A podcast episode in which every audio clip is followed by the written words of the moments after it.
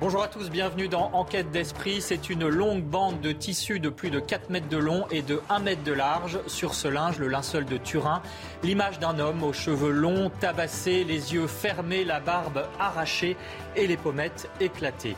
C'est une image qui a traversé les siècles et dont la science moderne a permis de dévoiler beaucoup de mystères, et notamment son âge. Une dernière étude l'a fait remonter à l'époque du Christ, c'est-à-dire il y a 2000 ans. Voilà de quoi relancer les questions, voire le refus de certains, mais aussi l'admiration et la vénération pour ceux qui y voient la figure de Jésus.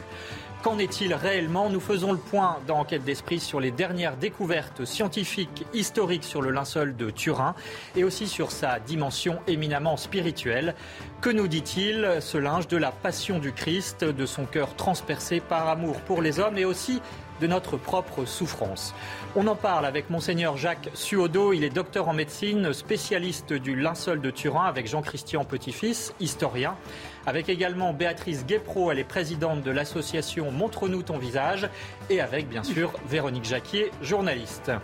Pour l'heure, les infos avec Simon Guillain.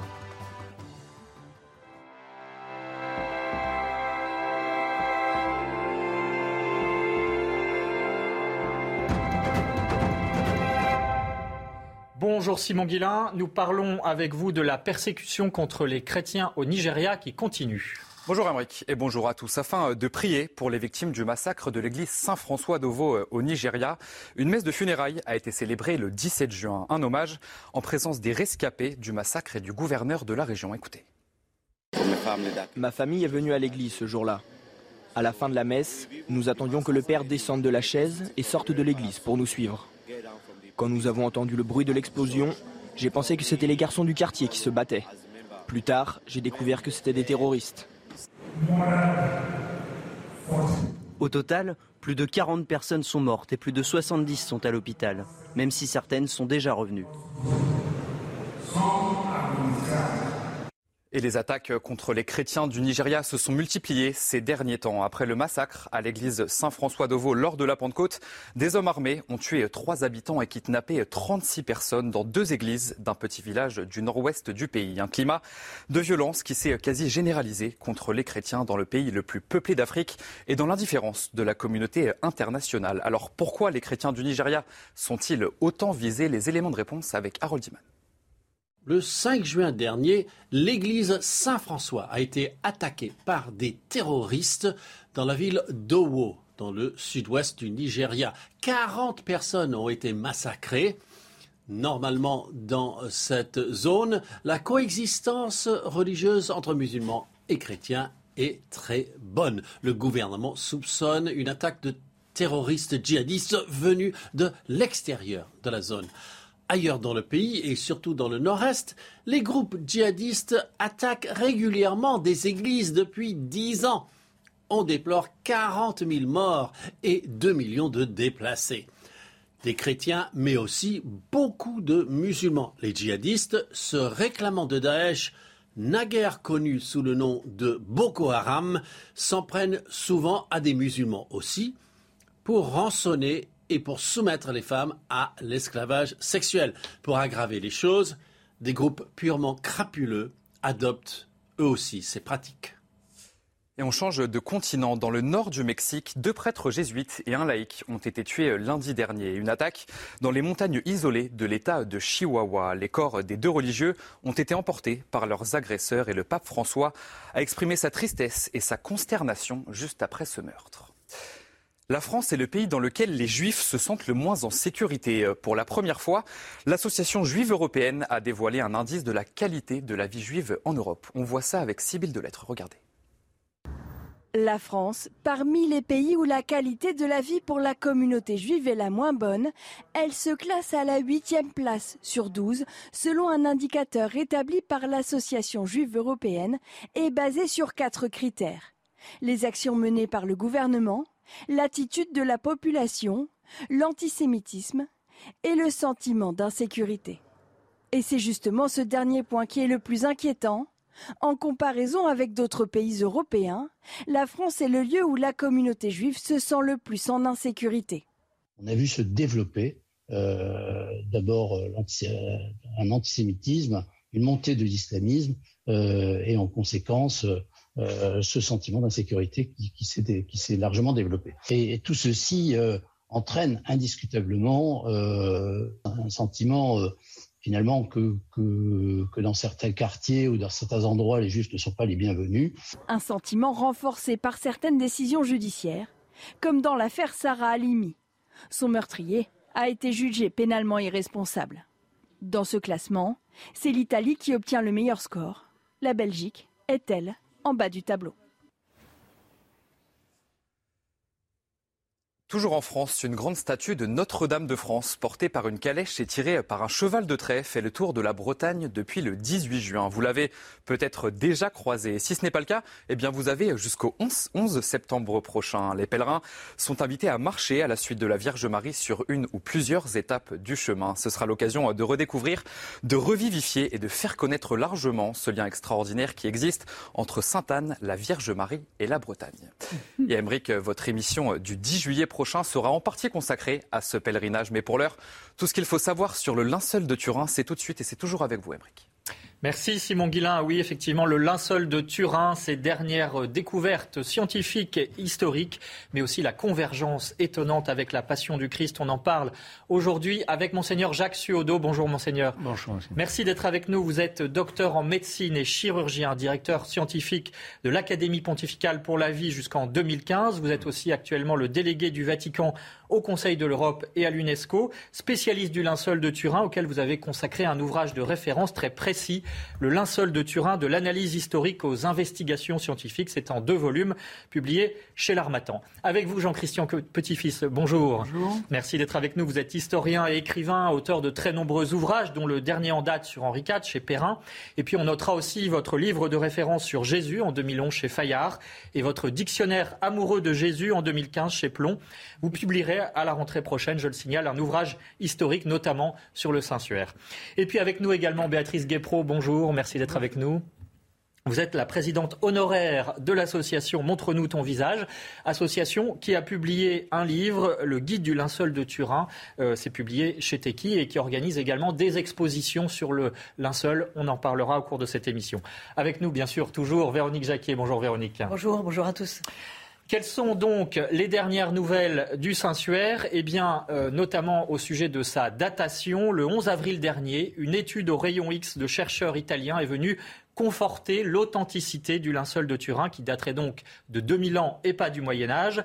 Monseigneur Ciodo, je me tourne vers vous euh, pour cette première question. Quel est l'argument scientifique de ces chercheurs qui va euh, à l'appui de cette thèse donc de l'authenticité? Alors, ces chercheurs ont suivi des efforts faits pour trouver d'autres moyens de dater chronologiquement le linceul et qui ne soit pas le carbone 14. L'opération a démarré avec Gefanti, sont tous des Italiens, euh, car ce qu'on sait, c'est que la dégradation des fibres dans le linceul provoque leur fragilisation et leur prise de couleur. Au début, on a étudié la mécanique de ces fibres. On a des critères, mais qui sont des critères imprécis. Puis on est passé à ce qu'on appelle la spectroscopie vibrationnelle, toujours avec la même équipe euh, de chez Fanti, qui donnait des résultats. Donc c'est l'effet Raman, donc trois, différents. Et là aussi, on s'est rapproché euh, d'une date ancienne qui serait autour donc du démarrage du premier siècle. Alors évidemment, il va falloir que euh, cette étude soit confirmée par d'autres hein, pour être totalement euh, fiable hein, pour les scientifiques. revient donc les deux précédentes études qui avaient un peu fait redresser la tête euh, donnaient une fourchette assez imprécise et c'est le problème du calibrage de ces techniques qui est aussi imprécis. Alors la dernière est dans cette lignée mais cette fois-ci, elle a été faite par des cristallographes qui, sous rayon X, étudient justement la déformation des cristaux et ce qu'on peut en dire au point de vue moléculaire. De cette déformation ou de ces anomalies, on va en tirer une certaine chronologie. Alors, ça a été un ouvrage sérieux, fait en deux étapes. Une première étape où on a essayé de faire un calibrage à partir de pièces connues, déjà datées au carbone 14. Et puis la seconde partie qui est venue en avril, qui est un complément dans lequel on a inclus dans cette liste l'étude d'une fibre du linceul. Alors, c'est là Donc ce n'est pas la seule étude qui a été faite, c'est ça qui est important aussi de noter. C'est une succession progressive, ah. euh, toujours en essayant de mieux comprendre le vieillissement des fibres à partir, au fond, de critères physiques. Et donc on arrive à l'époque du Christ. Euh, Alors, c'est-à-dire on a euh, comparé en fait cette fibre du linceul à d'autres échantillons, dont un qui remontait à, l'époque du Christ. Plusieurs. On en a plusieurs, dont un qui était avant. Et celui qui semble plus proche est celui qui a été trouvé à Massada, pour lequel là on a une date précise de destruction de Massada par les Romains, et qui nous amène à 59 ou quelque chose comme ça.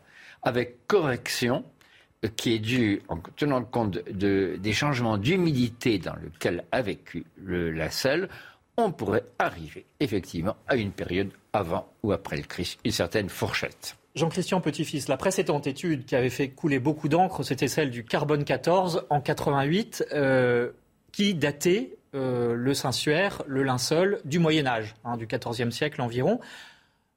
Est-ce que cette étude était défaillante et sur quel point est-ce qu'elle a été rigoureuse? Qu'est-ce qu'on peut en dire aujourd'hui? Alors, euh, cette étude a longtemps fait euh, choc, si vous voulez. au moment où on a annoncé cela, euh, il y a eu beaucoup de, de, personnes qui ont été déconcertées parce qu'il y avait des travaux antérieurs qui avaient été faits par une équipe américaine qu'on appelle le STURP, qui avait travaillé en 1978 sur le linceul. Alors, je précise, c'est important que Saint-Suaire et linceul, c'est la même chose. Saint-Suaire-Turin et le linceul, c'est la même chose, bien que le mot suaire s'applique plutôt à un, petit linge qu'on aurait mis sur le visage de Jésus et qui est conservé dans la cathédrale d'Oviedo, qu'on appelle le suaire d'Oviedo et qui présente d'ailleurs des similitudes de, taches de sang avec le linceul de Turin. C'est juste voilà, mais pour la bonne compréhension de nos téléspectateurs, on va employer les mêmes mots si cela ne vous embête trois, pas. Trois laboratoires, Oxford, euh, Oxford, Zurich et Tucson, qui en 1988 ont fait une datation à partir de petits échantillons. Euh, on a donc euh, au départ euh, cru que, en effet, euh, c'était le, verdict définitif. 1260, 1390, c'est la fourchette donnée par les scientifiques du British Museum. Les, historiens ont commencé à gratter, les spécialistes sur le plan historique, sur le plan scientifique et statistique, on s'est aperçu que les résultats qui avaient été publiés simplement dans quatre petites pages de la revue Nature en 1989 montrait des discordances euh, frappantes, qu'un échantillon, celui d'Oxford, était très différent à une centaine d'années près des, deux autres, ce qui est anormal puisque les trois échantillons étaient près, l'un de l'autre. On a eu tout récemment, quand je dis tout récemment, c'est il y a 3-4 ans, les chiffres bruts communiqués euh, à la demande d'un chercheur français mm. euh, de, de, ces, de, ces, analyses. Et là, on voit une discordance générale de, trois, de ces trois échantillons. Aucun ne correspond, pourrait-on dire, au même linge. Bon, il n'y a pas eu de fraude, bien entendu. Les laboratoires sont très sérieux. La découpe a été faite tout à fait normalement. En revanche, il y a un problème quant à l'analyse du Il y a un problème de pollution.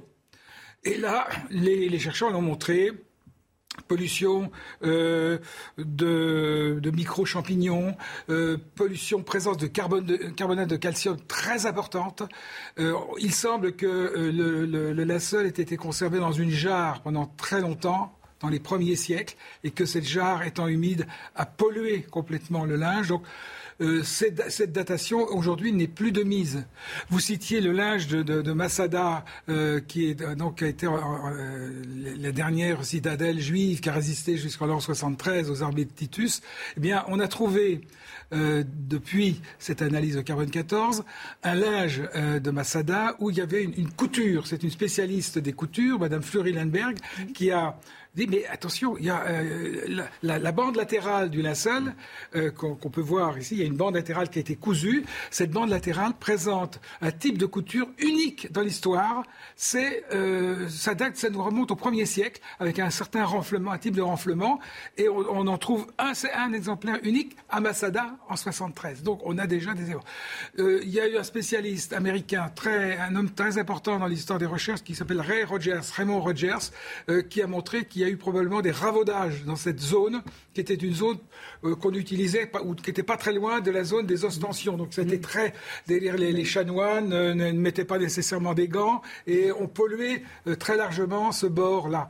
Donc ravaudage, euh, micro-champignons, euh, euh, tout cela permet d'expliquer l'erreur en fait. L'erreur et aujourd'hui avec les chiffres bruts, on s'aperçoit que plus on va vers le centre statistiquement du linceul, plus on remonte en âge. Donc ça ne tient pas. Voilà.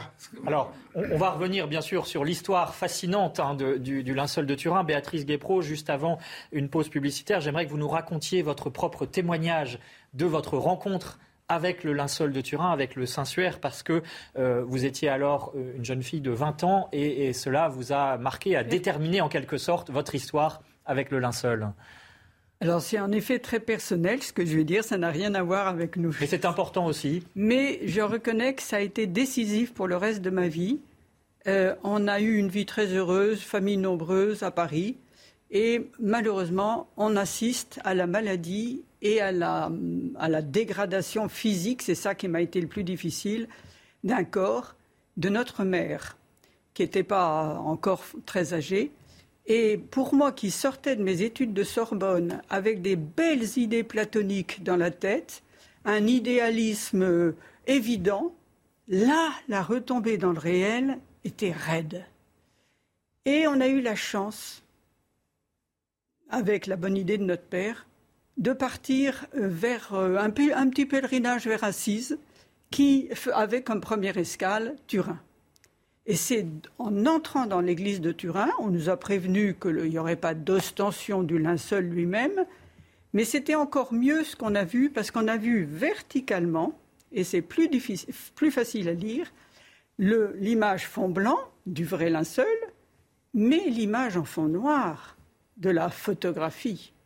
Et là, devant cette silhouette tellement réelle, tellement paisible, tellement majestueuse, je ne voyais absolument pas le côté torturé et épouvantable. J'étais fascinée par une présence, une présence rassurante, encourageante. Et j'aime beaucoup la phrase de Claudel qui vous dit c'est plus qu'une image, c'est plus qu'une photo, c'est une présence. On va y revenir, bien sûr, au cours de cette émission. Euh, on marque une courte pause et on se retrouve pour, pour parler euh, de l'histoire, de l'épopée même historique du linceul de Turin et puis du sens aussi que ça peut avoir pour nous. Vous restez avec nous. De retour dans l'émission Enquête d'esprit, nous parlons du linceul de Turin, des dernières découvertes, mais aussi de cette épopée historique.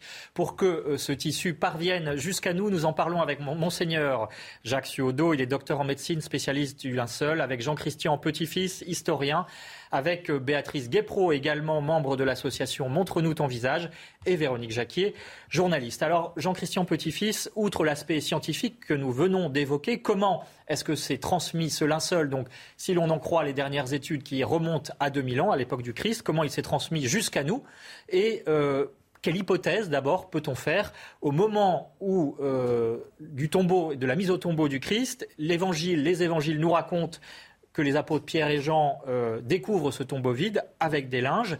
Et quelle hypothèse peut-on faire sur le démarrage finalement de cette transmission du linceul? Alors, pour moi, il est très clair que le linceul de Turin, compte tenu de toutes les données, de tous les indices concordant maintenant, une fois euh, l'analyse du carbone 14 écartée euh, pour les raisons que j'ai indiquées tout à l'heure, il est très clair que le linceul de Turin est bien le linceul de Jésus qui a enveloppé Jésus au 3 avril de l'an 33 au moment de sa passion et donc après sa crucifixion. Et c'est donc au moment de sa mise au tombeau. Que se passe-t-il après?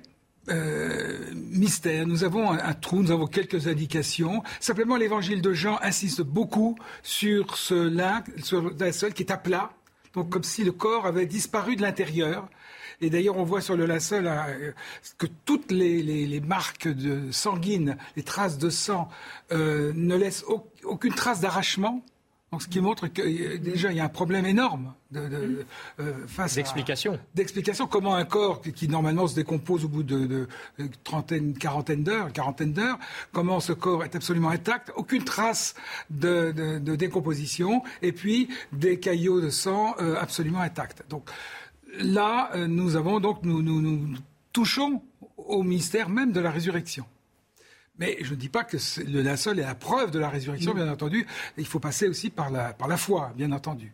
Et je précise aussi euh, que le linceul de Turin n'est pas une question de foi il faut que ça soit bien clair. Il y a eu des papes qui, autrefois dans l'histoire, notamment Jules II, qui a fait une messe pour le linceul. Bon, mm. aujourd'hui, jamais l'Église, surtout après ces, controverses euh, scientifiques, jamais l'Église ne reconnaîtra l'authenticité du linceul. C'est pas son rôle. Son rôle, c'est d'annoncer Jésus-Christ. C'est pas d'annoncer l'authenticité d'un linge. Bon, ceci étant, que se passe-t-il? On ne sait pas très bien dans les premiers siècles. Est-ce qu'on peut imaginer que euh, les apôtres Pierre et Jean ont laissé là ces, ces linges? Effectivement, ils sont mentionnés dans l'Évangile d'une manière insistante. Donc, est-ce qu'ils l'ont, euh, est-ce qu'ils ont récupéré ce linge et pour le transmettre ensuite On peut bien entendu le, penser, en dépit du fait que les Juifs avaient, pour tout ce qui avait touché le sang, une, sainte horreur. Bon. Mais là, Jésus étant ressuscité, on a gardé la couronne d'épines, on a gardé le, le on a gardé le suaire qui a été mis sur le visage et qui se trouve à Oviedo aujourd'hui, et comme je le disais tout à l'heure, dont les taches de sang correspondent exactement aux taches de sang de, de l'homme du linceul, donc du visage en particulier. Donc euh, dans les premiers siècles, il y a un trou historique, ça c'est indiscutable. On, le voit apparaître, à mon avis, euh, à la fin du quatrième et au début du, cinquième, dans une ville qui s'appelle Édesse, aujourd'hui Urfa en, Turquie. Et à partir de là, on a une continuité. Euh, de l'an 387, d'après moi, à, nos jours, il y a une continuité, avec quelques problèmes, mais enfin pas, pas très importants. Mais il y a un trou avant. Alors justement, monseigneur Suodo, sur ce trou donc entre l'an 33 et le 4e siècle, est-ce que la science aujourd'hui euh, a permis de combler d'une certaine manière ces trous historiques ou donne des éléments, en tout cas, euh, qui, qui, euh, qui, vont à, dans le sens d'une concordance avec le linceul? Ce que je dirais d'abord, c'est qu'il ne faut pas trop demander qu'est-ce que ça veut dire la science. Il y a de nombreuses sciences. Mm. Deuxièmement, on peut cerner l'affaire, on peut montrer avec je n'ai pas parlé de l'étude du tissu qui est très intéressante et qui exclut une hypothèse médiévale, toutes les façons. Euh, on peut donc cerner une certaine période, mais vous ne pourrez jamais dire que la personne qui était effectivement enlopée est Jésus de Nazareth. Il faudrait avoir une étude d'ADN et on n'a pas d'ADN de Jésus. Alors, ceci définition. Mais la concordance euh, de, ce que dit le linceul, qui est concordant avec ce que racontent les, évangiles. Voilà, donc il y a une mm. parfaite concordance entre les événements décrits par les, évangiles et ce qu'on interprète, ce qu'on voit. Il y avait un, médecin, chirurgien, qui, il y a un siècle, avait écrit un mémoire sur le linceul de Turin, qui a été refusé justement par l'Académie de médecine, dans lequel il disait si on affirmait que c'était le corps d'Alexandre le Grand, personne n'y verrait aucun problème, ça serait tout à fait admissible. Mais là, là comme on arrive à Jésus, là, les, C'est-à-dire que les oppositions sont idéologiques, c'est ça Il y a une opposition idéologique. On peut dire que d'un autre côté aussi, on pourrait aussi forcer. Alors, ce qu'il y a, il y a ce vide, et comme a très bien dit M. Petit-Fils, il y avait cette espèce d'horreur euh, des Hébreux pour tout ce qui hmm. était funéraire, qui expliquerait qu'on n'en ait pas parlé. Il y a bien sûr quelques petites traditions. Il y a une tradition pétrine dans laquelle on raconte que Pierre serait revenu au tombeau. Euh, il y a une autre tradition qui dit que c'est la femme de Pilate qui l'a récupéré. Tout ça euh, sont des traditions un peu vagues alors les traditions qui commencent à être un peu plus sûres, euh, elles datent à partir du 7e siècle, donc vous avez un grand intervalle. Mais au fond, comme vous l'avez très bien dit, euh, on, a quand même conservé les clous, euh, on a quand même conservé la couronne. Pourquoi n'aurait-on pas conservé ces linges? On les aurait conservés sans rien dire dessus. À mon avis, c'est l'affaire. Alors, est-ce que où, les aurait-on conservés? Ben, Ça serait logique qu'on les ait conservés euh, dans la basilique de Constantin à Jérusalem. Et il y a la fameuse plusieurs descriptions. Il y a Arculf qui a été là, a passé à Jérusalem au VIe siècle, qui à la suite d'une tempête s'est retrouvé en Irlande où il a raconté son affaire à Damnan et où il décrivait les différents objets, le linceul, le voile, etc. à Jérusalem ce qui correspondrait d'ailleurs à une liste qu'on appelle le commémoratorium, qui a été transmis à Charlemagne, là, au 7e siècle, où on décrivait effectivement ces objets euh, dans la basilique. Véronique Jacquet. Oui, si on s'en tient aux faits, euh, il y a effectivement euh, la trace d'un linceul ou d'un visage non fait de main d'homme à Édesse, donc actuelle Turquie. Ensuite, le 15 août 1944, il y a l'ostension de ce suaire à Constantinople. 1944. Oui. 1944, oui. Oui, oui, pardon. 1944, bien sûr. Euh, ensuite, euh, vous, vous supposez, euh, vous raccommodez, si j'ose dire, un petit peu le, fil historique du voyage du linceul. C'est-à-dire qu'il aurait été cédé au roi de France Saint-Louis avec le trésor de, la couronne et la sainte couronne d'épines. Et on trouverait trace du linceul pendant une centaine d'années dans la Sainte-Chapelle sur l'île de la Cité à Paris.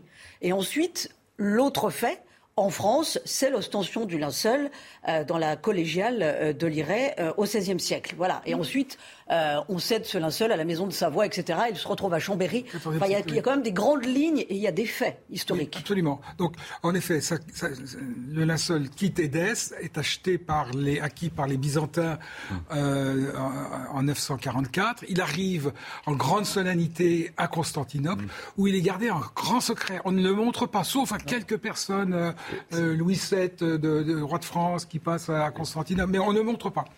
Euh, il échappe aussi, à mon avis, au, massacre et au sac de, Constantinople en 1204. Et là, on a une thèse d'un chevalier franc qui, s'appelle Robert de Clary, qui dit qu'il a vu le sidoine de notre Seigneur. Alors non pas dans l'église du Pharos, qui est l'église palatine du, du, palais, mais à, à, 4 km de là, dans à l'église des Blaquernes. Et ça, moi, ça me paraît un faux, plutôt qu'on montrait, on montrait au peuple le, le linceul, alors qu'on ne le montrait jamais. On montre une copie, en fait. Euh, on a montré. Mais on va peut-être pas rentrer dans tous les détails, malheureusement. je dis qu'il y a une continuité historique, que ce, linge, après, est cédé euh, par Baudouin II de Courtenay, donc le nouvel empereur euh, latin, à Saint-Louis, dans le deuxième envoi après la couronne d'épines, qui, qui, arrive en 1239. Là, en 1241, semble-t-il, il arriverait. Il serait conservé au, à la trésor de, la Sainte-Chapelle. Et puis il aurait été donné en septembre 1347 à Geoffroy de Charny, porte-étendard du roi.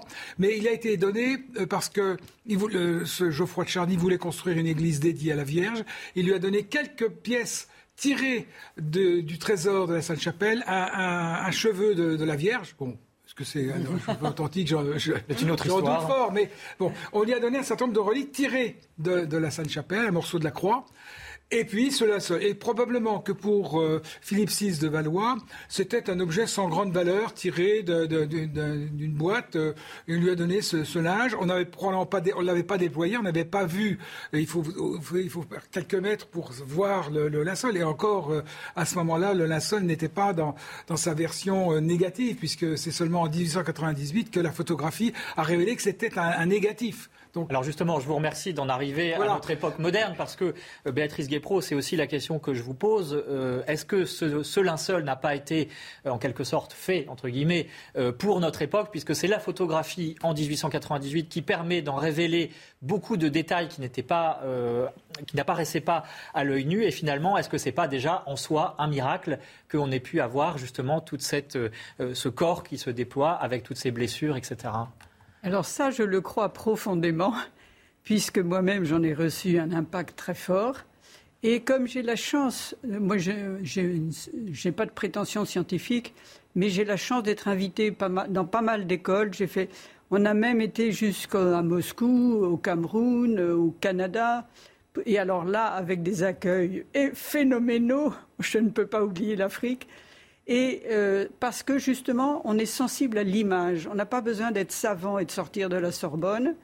Euh, c'est vraiment un impact formidable. Et notamment auprès des jeunes, je suis très bouleversée de voir combien ça les percute. Euh, si je me permets de parler vulgairement, j'ai un enfant de cinquième qui me dit Vous savez, madame, mes parents ils disent que c'est des conneries, la religion. je m'excuse en français dans le texte. C'est une citation. Mais moi, je vais leur dire, je suis sûr que Jésus est venu. J'ai vu sa trace. Donc pour lui, il n'avait pas besoin de discours savant. Il avait vu le résultat concret. Alors votre association organise euh, des expositions à partir de copies du, linceul dans différentes villes en France et à l'étranger, vous venez de nous le dire. Je vous propose de regarder justement ce reportage actuellement d'une exposition à Montligeon, c'est dans l'Orne, regardez. C'est à la chapelle Montligeon, grand lieu de pèlerinage, qu'une copie du linceul de Turin est exposée. À première vue, on pourrait croire qu'il s'agit de l'original. C'est un linceul qui était entouré, qui se refermait autour du corps. Donc ici, la, tête, le visage de face, ici, la nuque, et donc tout le corps qui descend ici jusqu'aux pieds, avec tout autour différentes explications sur les traces, les traces d'incendie et les traces des blessures. Cette exposition fait le point sur l'état des connaissances scientifiques concernant le sensuaire. Le relief du visage de l'homme ainsi que celui de son corps y sont représentés. On peut distinguer très bien ici la, coulée de sang du front de la couronne d'épines, ici la trace des clous dans les poignets, le passage des clous, ici euh, l'écoulement du sang des bras, des coups de flagellation un peu partout, etc. Certaines études laissent penser que le sensuaire date du XIVe siècle, mais l'exposition contredit cette hypothèse. Récemment, une nouvelle technique avec des rayons X révèle que le linceul de Turin daterait bien de 2000 ans. Voilà un reportage signé Simon Guillain. Jean-Christian Petit-Fils, comment on peut expliquer encore aujourd'hui cette fascination pour le sensuaire euh, Je rappelle quelques éléments. Un million de personnes lors de la dernière ostension vraiment publique en 2015 la NASA côté scientifique qui s'est euh, emparée du sujet. Euh, et puis il semble aussi que des scientifiques se soient convertis euh, au contact du linceul. Ah oui, plus d'un million, vous parlez d'un million, il y a eu jusqu'à deux millions et demi, je crois, dans les, certaines ostensions.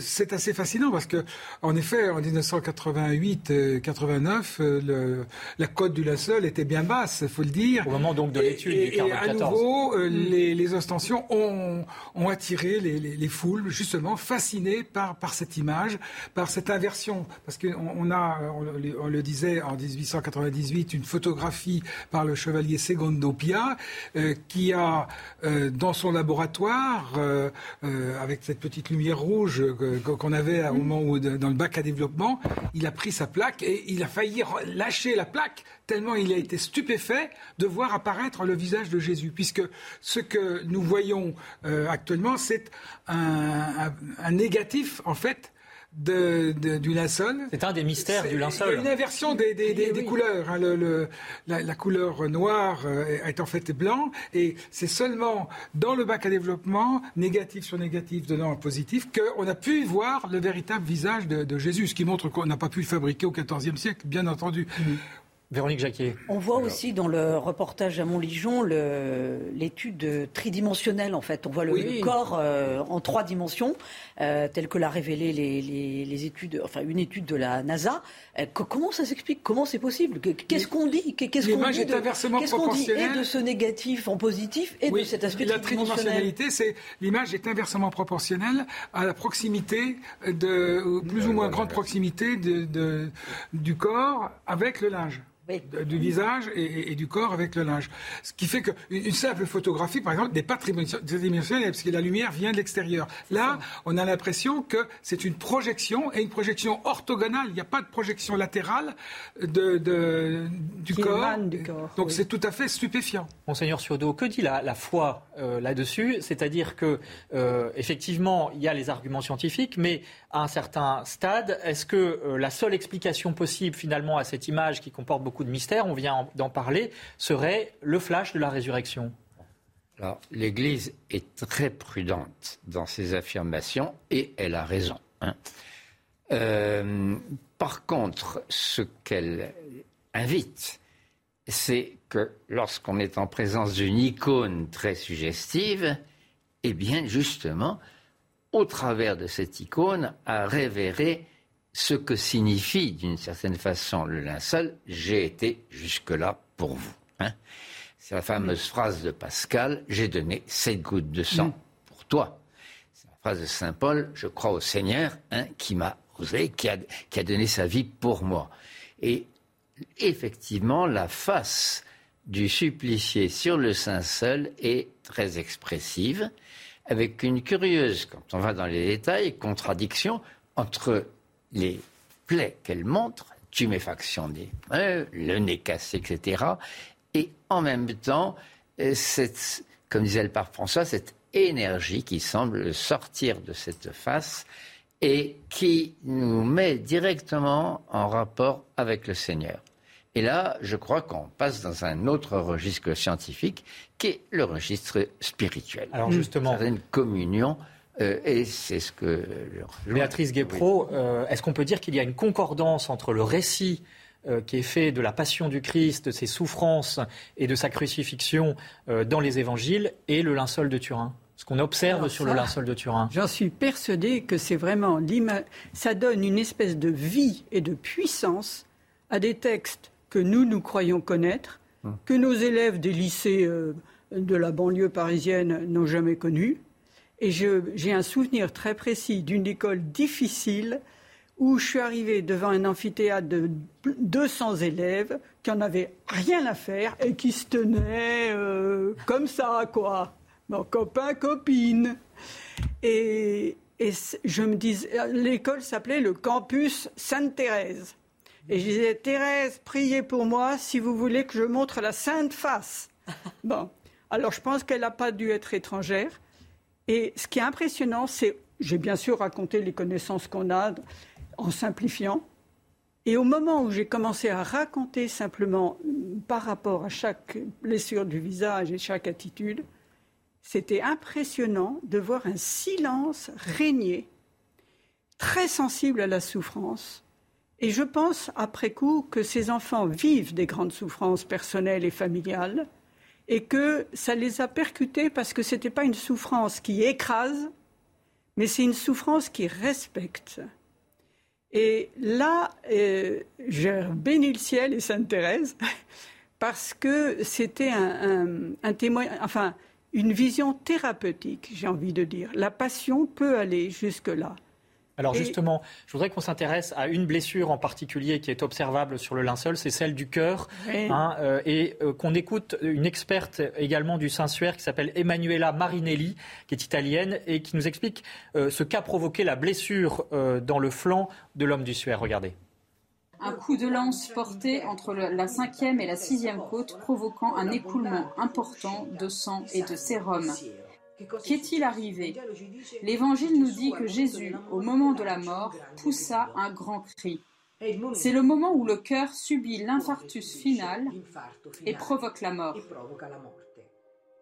À ce moment, le péricarde, la membrane autour du cœur, se dilate et se remplit de sang. Le corps est toujours attaché à la croix et ce sang se sépare en ces deux composants, la partie la plus lourde en dessous et le sérum qui remonte. Voilà donc l'eau et le sang que Saint Jean vit sortir de cette blessure et que nous ne voyons sur le linceul et fidèlement reporté sur le crucifix. Monseigneur Suodo, qu'est-ce qu'on peut, en tant que prêtre, vous pouvez nous dire sur euh, justement cette souffrance de l'homme du linceul et qu'est-ce que ça nous dit au plan spirituel? Souffrance, elle a été certainement extraordinaire. Les Romains, euh, principe, une crucifixion, c'est déjà quelque chose. On n'ajoutait pas une flagellation, sauf si on voulait que la personne meure tout de suite. Donc c'est une accumulation, et le corps montre ça en partant de la flagellation et tout. Euh, en suivant les évangiles, comme on le fait euh, dans la semaine sainte, le peuple chrétien est invité effectivement à s'émouvoir de l'affaire. Le Seigneur l'a voulu. Il aurait toujours pu échapper au dernier moment. Mhm. Mais il est venu pour cette heure-là. Et il le savait très bien. Et toutes ces souffrances, elles ont été vécues non seulement pour les gens de son époque, mais pour nous, pour tous les siècles à venir.